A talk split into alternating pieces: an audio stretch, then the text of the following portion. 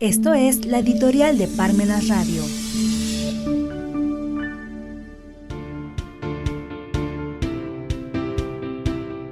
¿Quién respalda al gobierno de Nicaragua? Con 10 años de guerra fue castigada Nicaragua cuando cometió la insolencia de ser Nicaragua, Eduardo Galeano.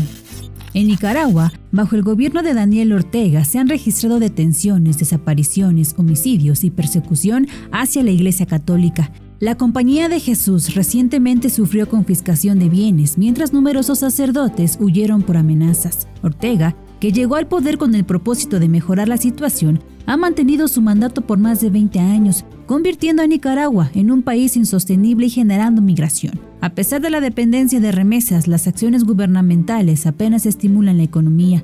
La historia nicaragüense está marcada por saqueos y presidentes afines a Estados Unidos, en tiempos de Ronald Reagan se vio a Nicaragua como amenaza comunista. El país enfrentó demandas, pero estas fueron perdonadas por presidentes como Violeta Barrios. Con el poder en manos de Ortega y su esposa, no se vislumbra cambio. La comunidad internacional muestra poca respuesta a los sucesos en Nicaragua. La oposición es débil, como evidencia las recientes tensiones con Iglesia. Persiste la incógnita sobre quién respalda al gobierno de Ortega.